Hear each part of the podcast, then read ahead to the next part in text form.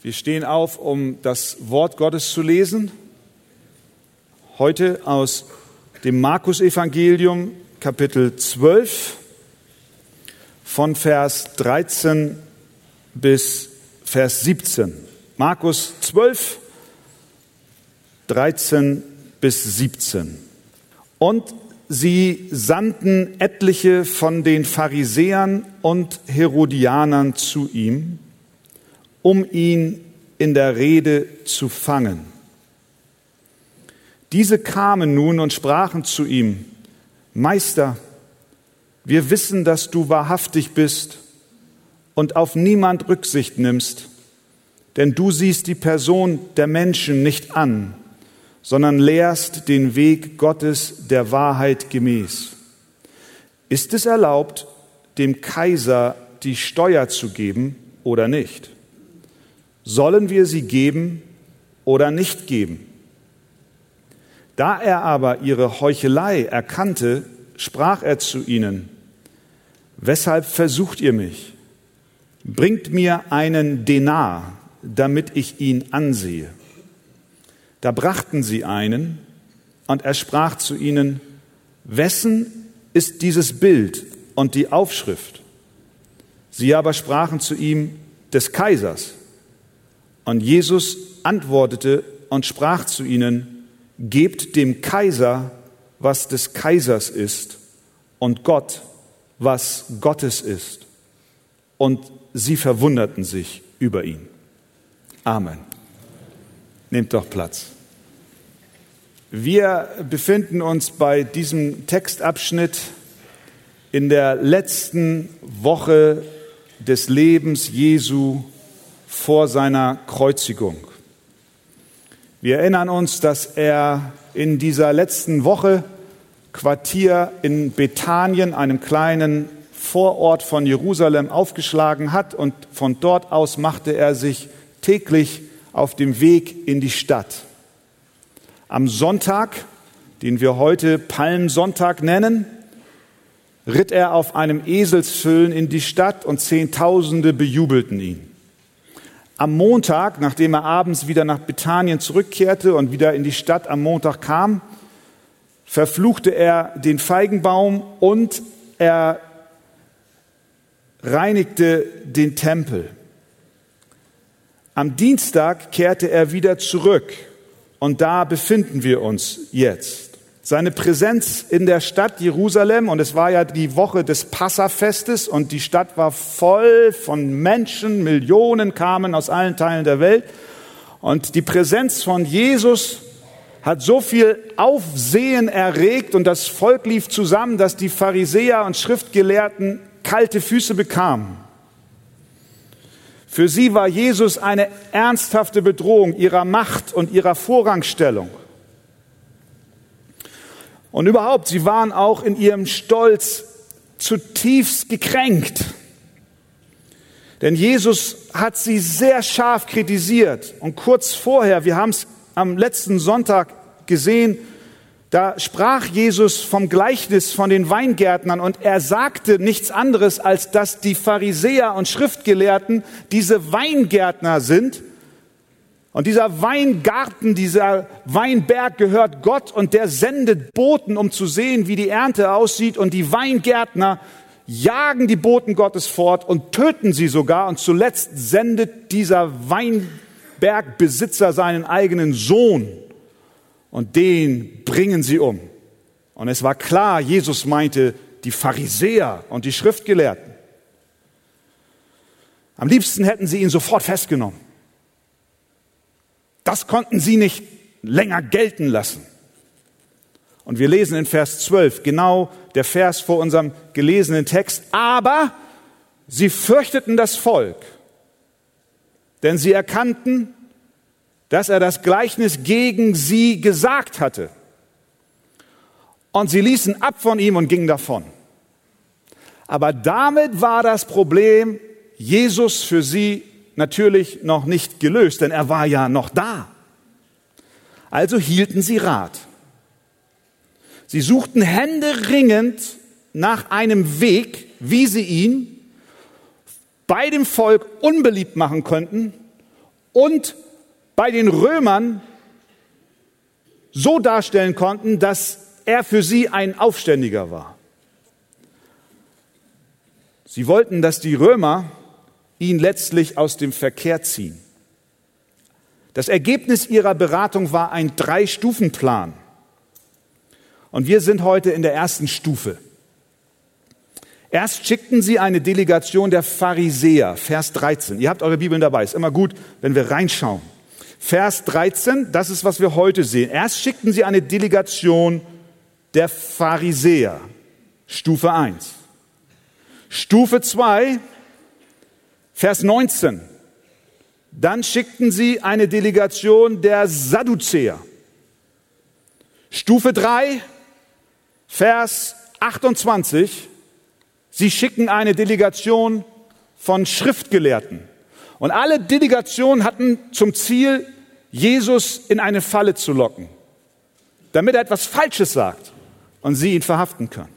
Die Pharisäer, hier in Vers 13 und folgende, tünchten sich fromm, aber hatten ganz böse Absichten.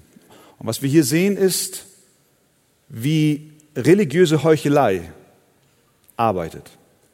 Zuerst, Punkt Nummer eins, bildet sie eine böse Allianz.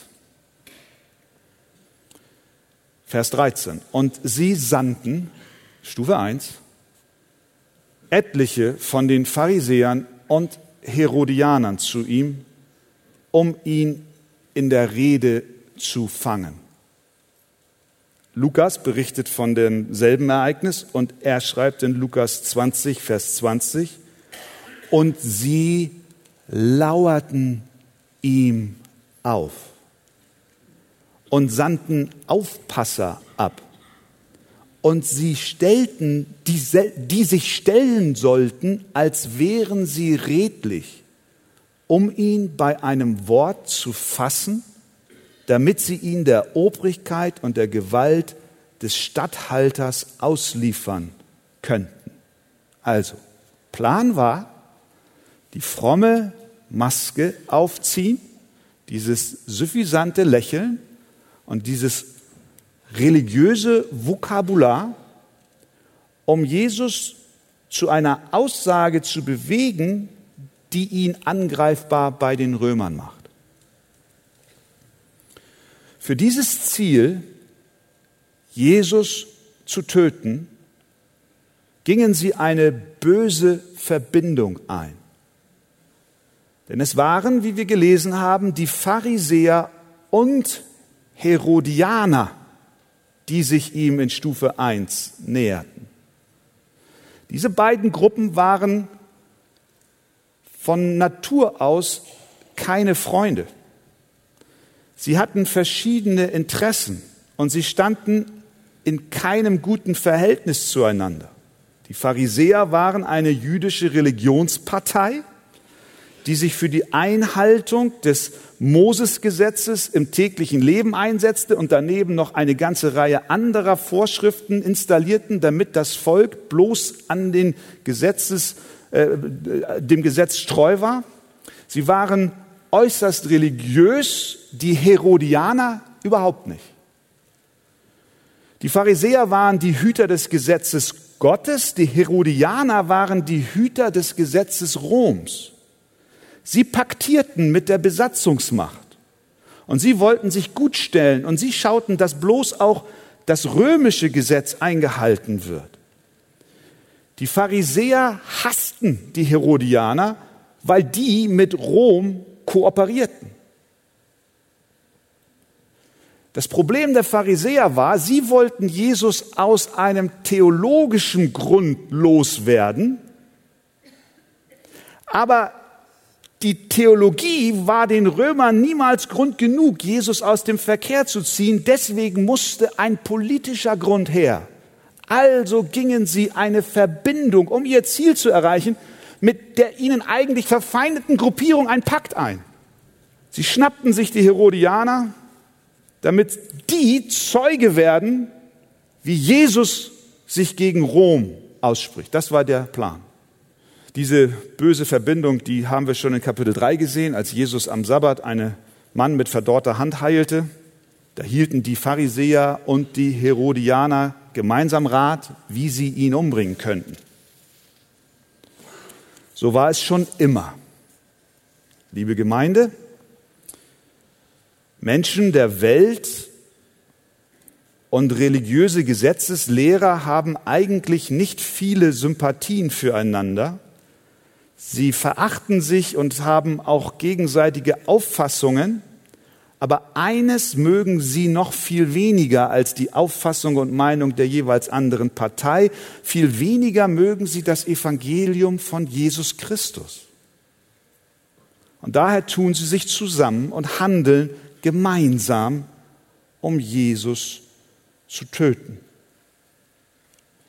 Was wir hier haben, ist eigentlich, wenn wir so wollen, in einer gewissen Weise ein Zusammenspiel von Politik, Herodianer, und Theologie, Pharisäer.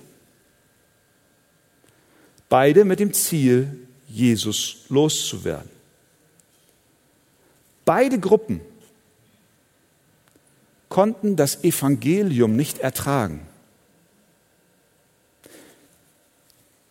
Das brachte sie auf. Sie, sie hielten den Gedanken nicht aus, dass jemand auf diese Welt kommen muss, von Gott gesandt, um für die Sünden der Menschen zu bezahlen. Das passte nicht in ihr Weltbild egal von welcher Partei sie auch waren.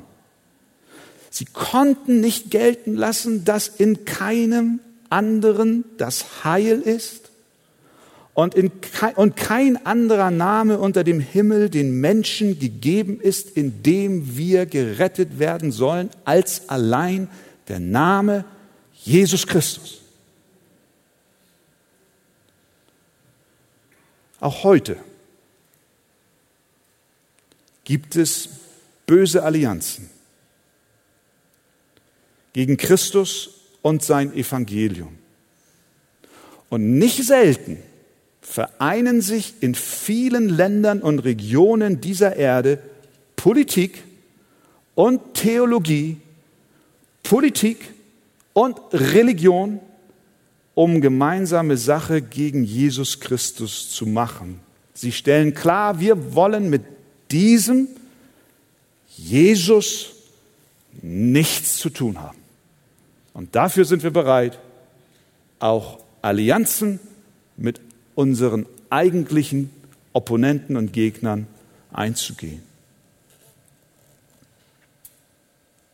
Heißt für uns, dass wir uns nicht wundern sollten, wenn auch heute Allianzen gegen Christus und sein Volk auftreten. Das sollte uns vielmehr auf die Knie treiben und zum Gebet motivieren, sodass wir sagen, Herr, erhalte uns, uns die Freiheit, dass wir unseren Glauben leben und öffentlich bekennen dürfen. Also, eine böse Allianz. Zweite Kennzeichen dieser religiösen Heuchelei ist, dass sie eine böse Schmeichelei anwenden. Sie wollen nun Jesus um den Finger wickeln.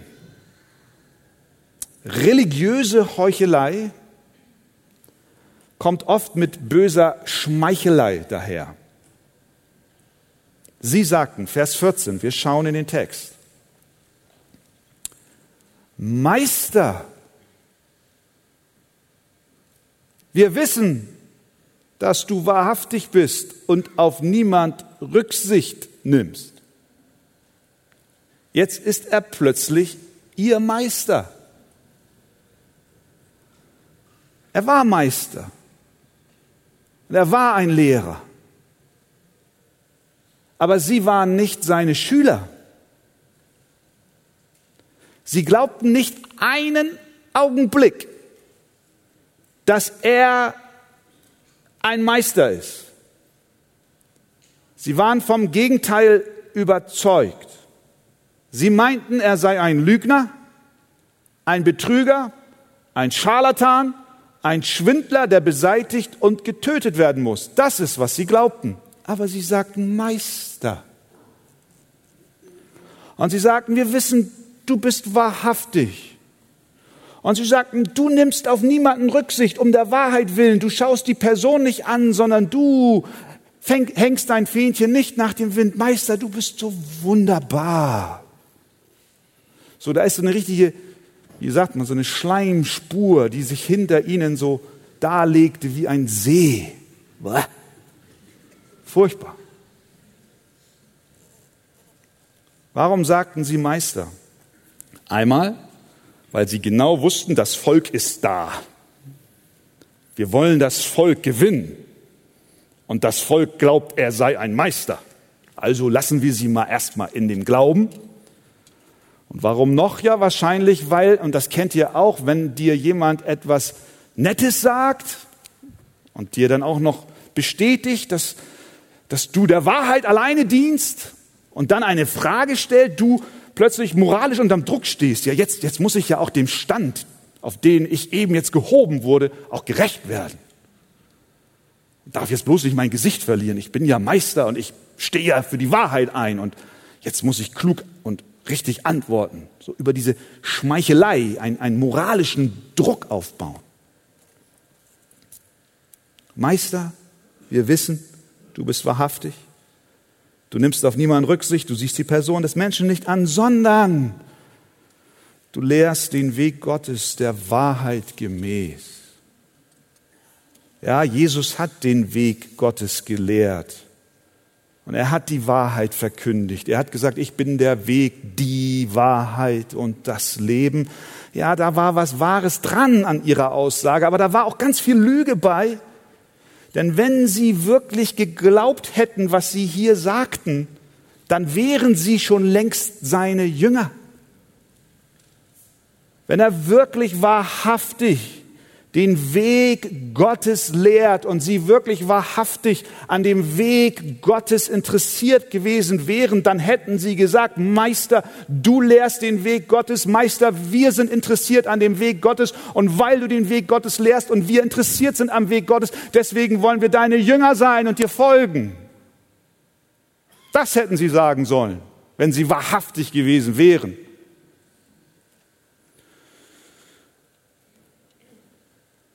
Sie wussten, dass er den Weg Gottes lehrt, aber als es darauf ankam, wollten sie nicht den Weg Gottes gehen. Solche Menschen gibt es auch heute. Viele, ganz viele. Und ich bin mir fast sicher, in diesem Raum sind einige davon. Und vor den Fernsehern bei den Zuschauern, die diese Predigt sehen, sind viele davon. Menschen, die sagen, ich möchte den Weg Gottes erkennen und gehen. Aber wenn es dann spezifisch wird, wenn dann der Weg Gottes bedeutet, dem Wort Gottes zu gehorchen, dann sagen sie, nein, das will ich nicht. Das geht mir zu weit.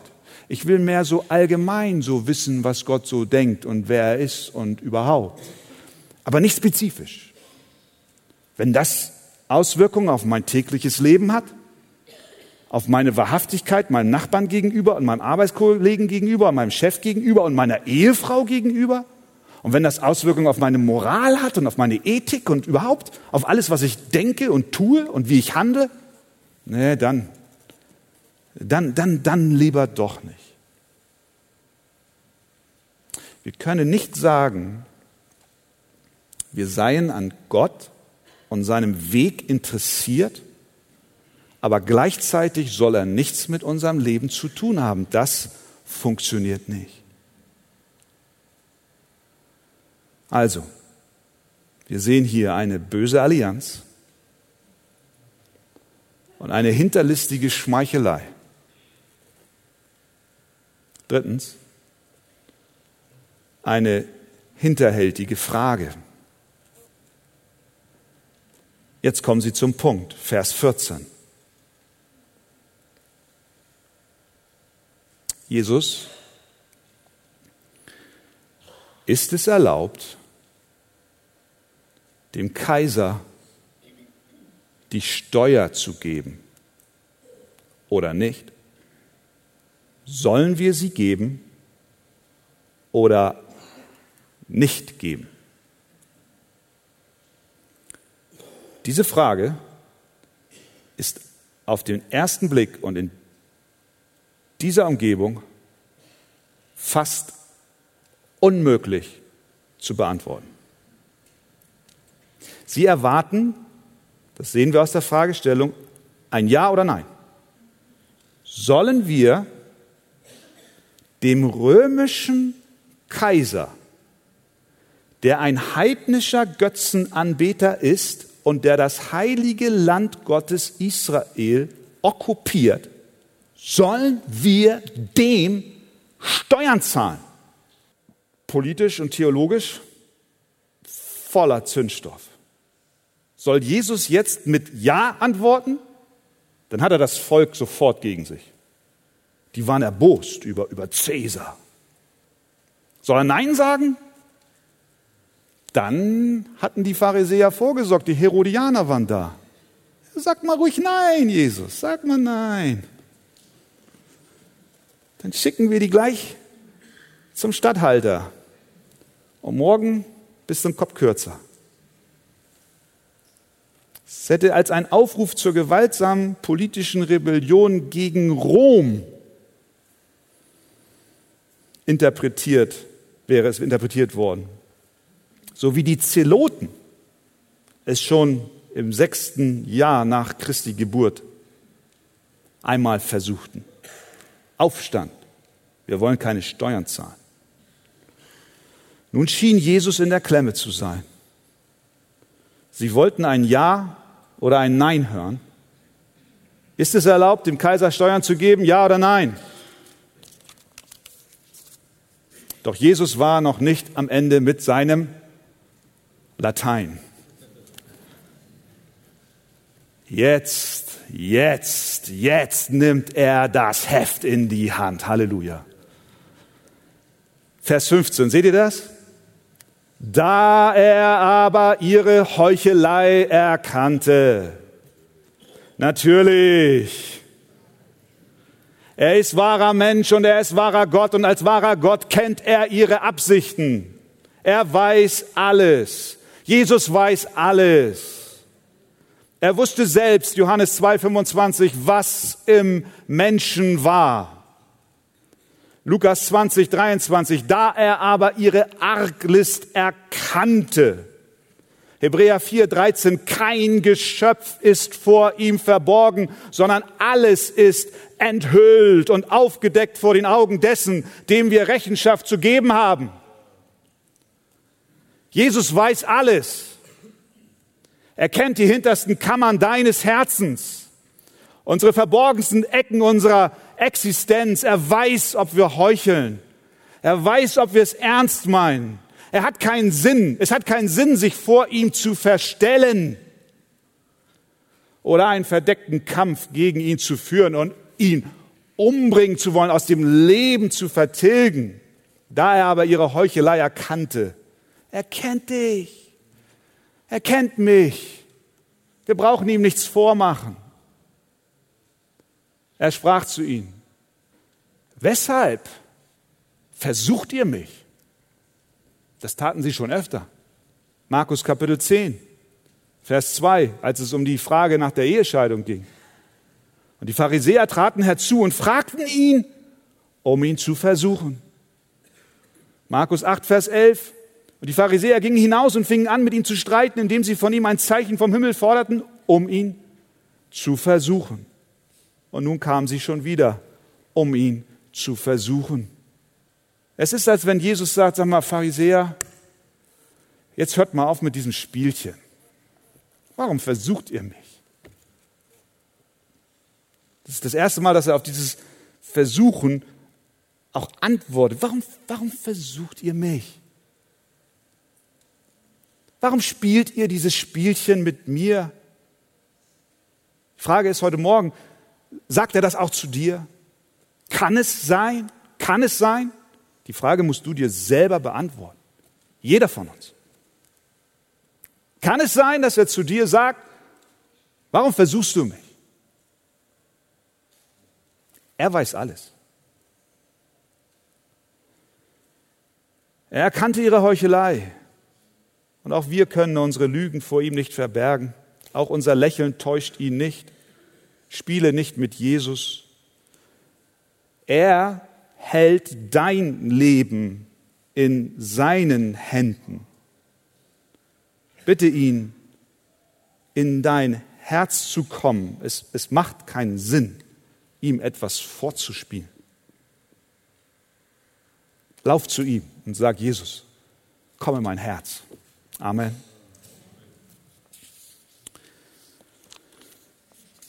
Ist es erlaubt, dem Kaiser die Steuer zu geben oder nicht? Sollen wir sie geben oder nicht geben? Diese Frage also stellten die Pharisäer gemeinsam mit den Herodianern Jesus im Tempel. Was soll er darauf antworten? Sagt er ja, dann hat er das Volk gegen sich, die in Caesar einen heidnischen Götzenanbeter sahen, der das heilige Land widerrechtlich besetzt hat. Sagt er nein, dann hat er die politische Elite gegen sich, die ihn bezichtigen, einen politischen Aufstand gegen Rom loszutreten. Aber Jesus wollte keine Politik machen, sondern das Evangelium vom Reich Gottes verkündigen. Was macht Jesus jetzt? Er antwortet. Vers 15. Da er aber ihre Heuchelei erkannte, sprach er zu ihnen, weshalb versucht ihr mich? Bringt mir einen Denar, damit ich ihn ansehe. Ein Denar war eine römische Münze.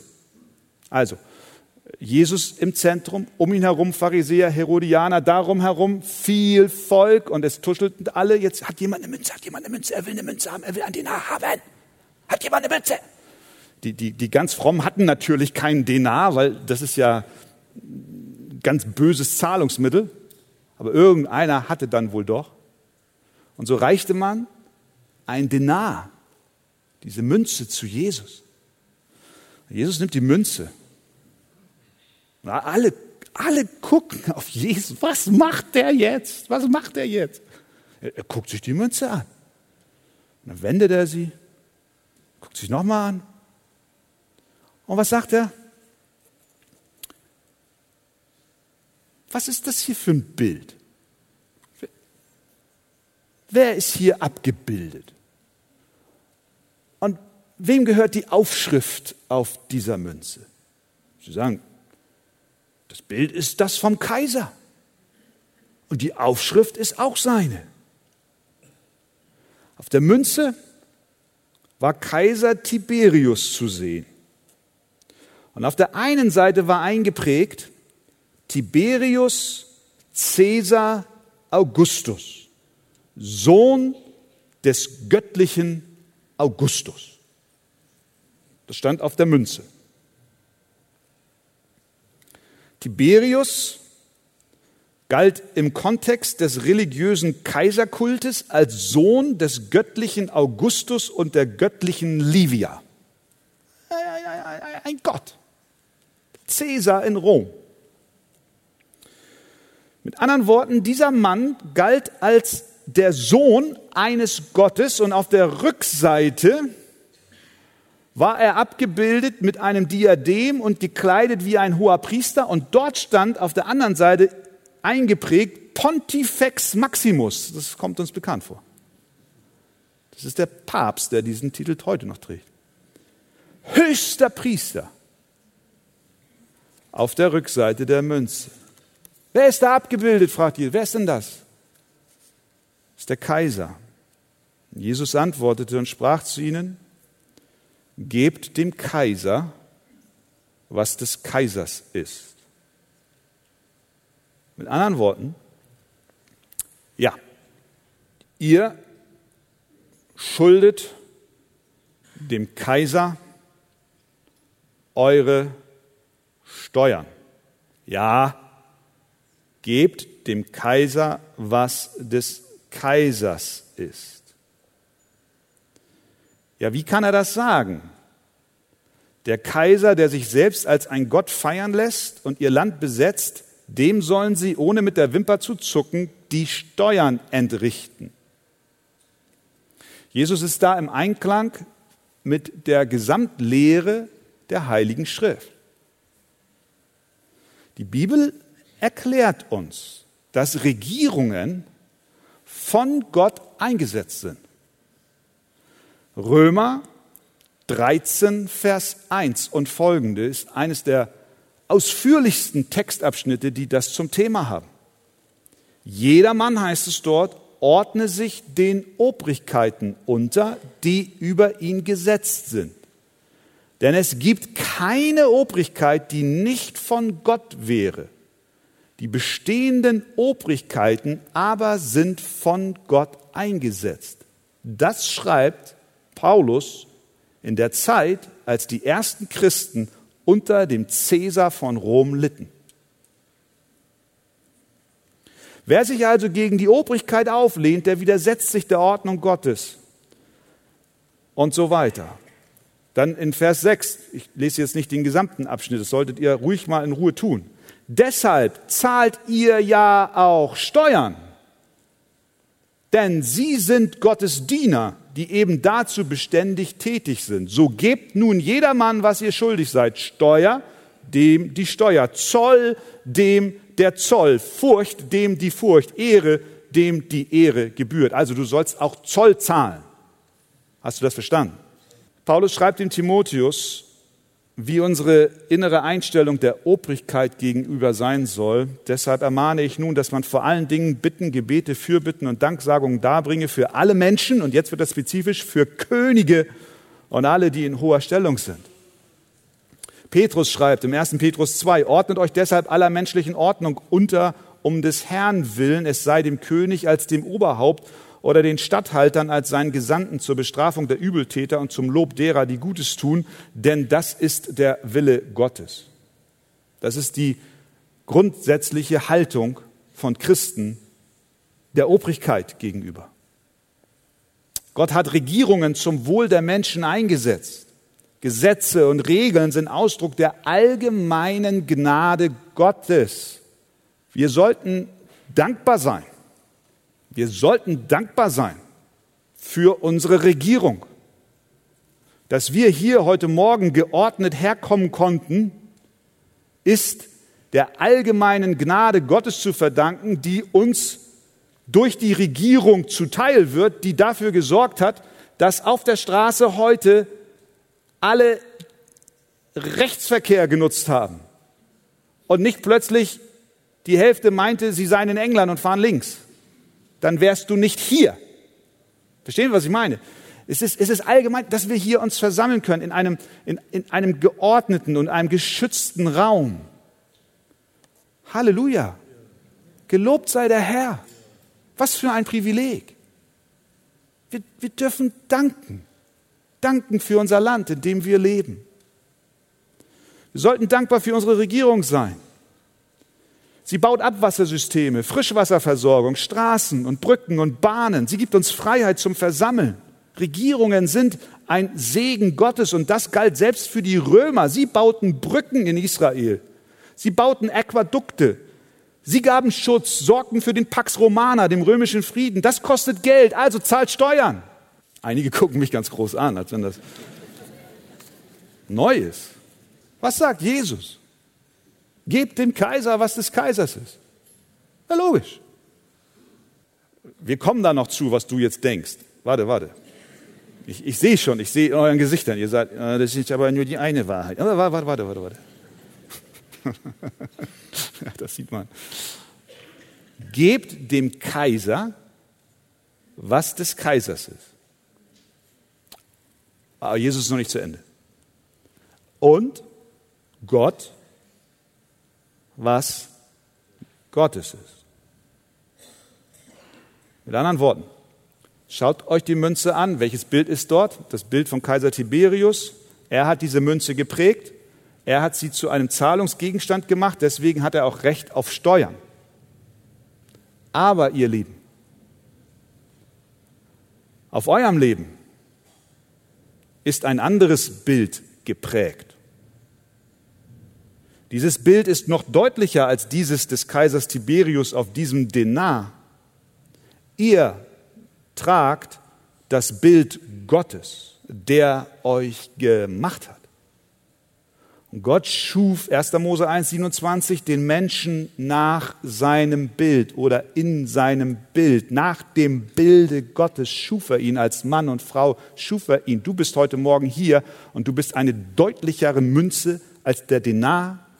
Du hast eine Prägung, ob du willst oder nicht. Du trägst das Bild des lebendigen Gottes, weil du geschaffen worden bist in seinem Bild. Was des Kaisers ist, Gebt dem Kaiser, was des Kaisers ist, denn hier ist sein Bild. Gebt Gott, was Gottes ist. Euer Leben. Haltet nicht zurück. Ihr seid nicht euer Eigentum. Ihr könnt nicht selbstbestimmt machen. Ihr habt eine Prägung, ihr habt ein Bild, ein Stempel auf eurer Seele. Und den werdet ihr nie los. Ihr seid Eigentum Gottes. Gebt Gott, was Gottes ist. Du fragst ja, was ist denn das? Was schulde ich ihm? Dem Kaiser schulde ich Steuern, habe ich verstanden, aber was, was schulde ich Gott? Jesus sagt es dir, wir kommen da noch zu, in Kapitel 12, Vers 30, du sollst den Herrn, deinen Gott lieben. Mit deinem ganzen Herzen und mit deiner ganzen Seele und mit deinem ganzen Denken und mit deiner ganzen Kraft, das schuldest du ihm. Du schuldest ihm deine Liebe. Du schuldest ihm deine Hingabe. Du schuldest ihm deinen Glauben. Du schuldest ihm dein Vertrauen. Wir schulden ihm. Wir schulden Gott, dass wir seinen Sohn ehren, denn er hat gesagt, dies ist mein geliebter Sohn, auf den sollt ihr hören. Das ist, was wir Gott schulden. Wir schulden ihm, dass wir Jesus Christus im Glauben annehmen dass wir vertrauen, dass wir für wahr halten, dass unsere Rettung von unseren Sünden allein in Jesus Christus zu finden ist. Wir schulden ihm den Glauben, dass er am Kreuz von Golgatha für unsere Sünden bezahlt hat. Wir schulden ihm, dass wir es für wahr erachten, dass er begraben wurde und am dritten Tag auferstanden ist in Macht und dass er in den Himmel gefahren ist und dass er regiert und sitzt zur Rechten Gottes und dass er wiederkommen wird, um die Seinen zu sich zu holen und um ein ewiges Reich aufzubauen. Wir schulden ihm das. Wir schulden ihm Gehorsam, unser Leben, unser Glaube. Gebt des Kaisers, was des Kaisers, ist, gebt Gott, was Gottes ist.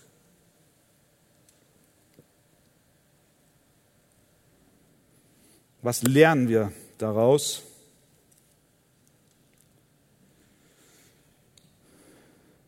Einmal die Frage, wie reagieren wir?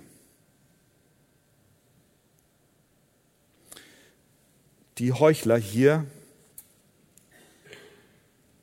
reagieren wie folgt, Vers 17, letzter Satz. Und sie verwunderten sich über ihn.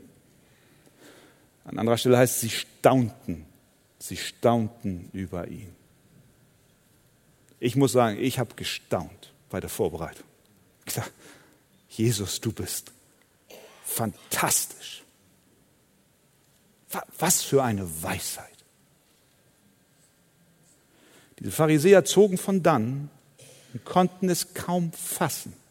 Es ist unglaublich, sagten sie zu sich selbst. Wir dachten, wir hätten ihn, wir dachten, wir hätten die Frage so geschickt formuliert, dass er in die Falle tappt, entweder Unmut des Volkes oder Unmut bei Rom, in Rom, aber, aber schaut, was er uns gesagt hat. Sie staunten über ihn. Sie waren verwundert.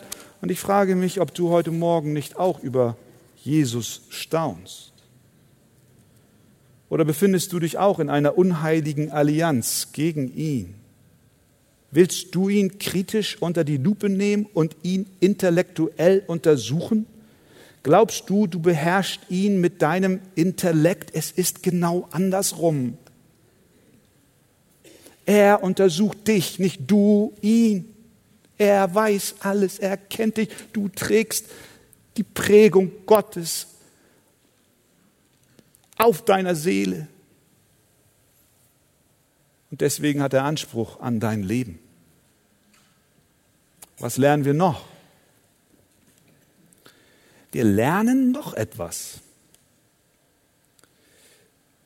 Diese Begegnung im Tempel macht deutlich, welchen Platz politische Überzeugungen im Volk Gottes einnehmen sollen. Die Frage nach der Steuer, das müssen wir, das müssen wir verstehen. Die Frage nach der Steuer war für die Menschen damals in Israel ein, ein hochsensibles Thema. Mit politischer Sprengkraft. Ich habe vorhin schon kurz erwähnt, als Jesus Kind war, das war im sechsten Jahr nach Christus, führte ein Mann namens Judas einen Aufstand gegen Rom an. Der Grund waren Steuern. Die Revolte wurde niedergeschlagen und Judas getötet. In Apostelgeschichte 5,37 wird darauf Bezug genommen. Seine Anhänger nannten sich die Zeloten. Sie waren ein Para, eine paramilitärische Widerstandsbewegung gegen die Römer. Das war das eine, eine Spektrum. Und auf der anderen Seite des Spektrums waren die, die sich mit Rom arrangierten. Das waren zum Beispiel die Herodianer. Und das waren auch die Zöllner, die im Namen Roms Zölle erhoben. Und wenn wir jetzt schauen, wen Jesus in seinen zwölf Jüngern alles vereint hatte, dann sehen wir das ganze politische Spektrum. Wir sehen Matthäus, den Zöllner. Und wir sehen, wen sehen wir denn noch? Simon, genannt der Zelot. Lukas 6,15. Sie hatten unterschiedlichste politische Ansichten. Einer, der mit Rom paktiert und einer, der ein Aufständiger war gegen Rom. Und was passierte? Jesus Christus hat nicht Politik betrieben, sondern er hat durch das Evangelium die Menschen zusammengeführt. Wir als Gemeinde Jesu haben nicht das Mandat, Politik von der Kanzel zu machen. Und wir als Kinder Gottes in der Gemeinde sammeln uns um Christus, unseren Herrn. Und das vereinigt uns. Amen. Es ist wichtig in der Zeit, in der wir leben, in der viel politische Spannungen auch in unserer Gesellschaft zu spüren sind. Wir sind Menschen aus verschiedensten Hintergründen, aus verschiedensten Überzeugungen. Und das bedeutet nicht, dass wir alle unsere Überzeugungen an der Tür abgeben. Aber wir machen sie nicht zum Gegenstand unseres gemeinschaftlichen Lebens, sondern wir machen Christus zum Mittelpunkt unseres Seins. Amen. Amen.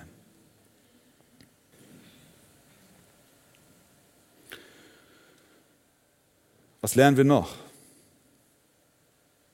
Es gibt auch Grenzen für Cäsars Ehre. Römer 13, ich habe es gelesen. Wir haben als Christen Verantwortung der Regierung gegenüber. Aber Apostelgeschichte 5,29 macht deutlich, dass es auch Grenzen gibt. Petrus vor dem Hohen Rat sagt, man muss Gott mehr gehorchen als den Menschen. Was sollen wir dem Kaiser geben? Steuern. Was gebührt dem Kaiser nicht? unsere Anbetung. Wir sollen Gott mehr gehorchen als den Menschen. Die ersten Christen hatten es in diesem Bereich sehr, sehr schwer. Sie lebten nicht in einer freiheitlichen Demokratie, Sie lebten im römischen Reich, das von ihnen verlangte anzuerkennen, dass Cäsar Gott ist. Aber diese ersten Christen, unsere Brüder und Schwestern im Glauben, haben sich hingestellt und haben gesagt, nein, Cäsar ist nicht der Herr. Er ist nicht Gott. Es gibt nur einen Herrn und einen Gott. Jesus Christus. Jedes Knie wird sich beugen und jede Zunge wird bekennen, dass Jesus der Herr ist. Diese ersten Christen starben in den Arenen Roms. Sie wurden von Löwen in Stücke gerissen. Ja, sie waren bereit, dem Kaiser zu geben, was des Kaisers ist, aber sie waren nicht bereit, ihm das zu geben, was Gottes ist, nämlich ihre Anbetung. Wenn der Staat oder irgendeine Regierung meint, weltweit, zu allen Zeiten unseres Planeten, wenn ein Staat oder eine Regierung meint, den Platz des allmächtigen Gottes einnehmen zu müssen, dann ist der Punkt erreicht, an dem Christen nicht mitmachen. Ja, wir zahlen Steuern. Ja, wir sind ehrliche Bürger. Ja, wir tun alles fürs Gemeinwohl. Aber wenn die Anbetung, die allein Gott gebührt, von uns erfordert, äh, äh, verlangt wird, dass wir sie Menschen geben, dann sagen wir, nein, wir müssen Gott mehr gehorchen als den Menschen. Und bis heute, gerade jetzt, in diesem Moment, überall auf dieser Welt, gibt es Geschwister im Glauben, unsere Brüder und Schwestern, die nach diesem Grundsatz leben und die sich nicht zu schade sind, dafür Nackenschläge einzustecken und sogar den Tod ins Angesicht zu schauen. Sie geben Gott, was Gottes ist. Lasst uns nicht vergessen, dass die Reiche dieser Welt gehen. Sie kommen und sie gehen. Rom ist schon lange nicht mehr da. Aber es gibt ein Reich, das wird niemals vergehen. Es ist das Reich Gottes. Offenbarung 11.15. Die Königreiche der Welt sind unserem Herrn und seinem Christus zuteil geworden und er wird herrschen von Ewigkeit zu Ewigkeit. Amen.